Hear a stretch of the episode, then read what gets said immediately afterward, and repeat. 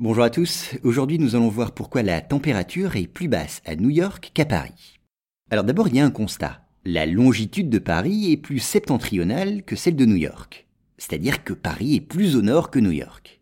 Et pourtant, le climat de la grande ville américaine est plus instable que celui de la capitale parisienne. Les hivers y sont plus rigoureux. Alors à quoi sont dues de telles différences qui paraissent a priori illogiques?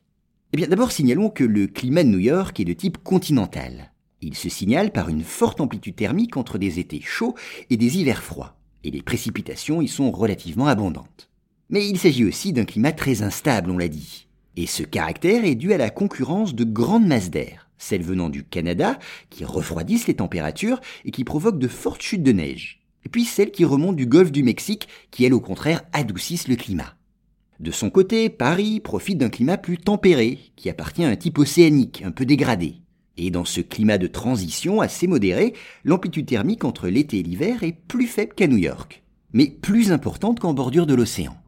De même, les précipitations sont moyennes, mais plus abondantes que dans des régions plus continentales. Alors comment expliquer ces différences? Eh bien, plusieurs raisons expliquent la rigueur des hivers new-yorkais. D'abord, la ville est adossée à un immense continent qui se refroidit beaucoup en hiver. Et malgré la position de New York, cette influence l'emporte sur celle de l'océan Atlantique. Et puis les températures parfois très basses relevées en hiver sont également dues à une descente d'air glacial venue du Canada. Cette situation se produit notamment quand des vents de haute altitude, connus sous le nom de vortex polaires, se détournent de l'Arctique, où ils sont contenus en temps ordinaire, pour déferler sur le Canada et les États-Unis. Et puis de l'autre côté, si les hivers parisiens sont plus doux, c'est que l'influence de l'océan, réchauffé par le courant du Gulf Stream, y est plus sensible.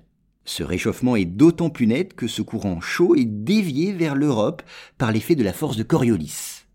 Par contre, aussi bien à Paris qu'à New York, une certaine hausse des températures s'explique notamment, comme dans toutes les grandes villes, par l'importance des surfaces bétonnées et l'influence des chauffages urbains.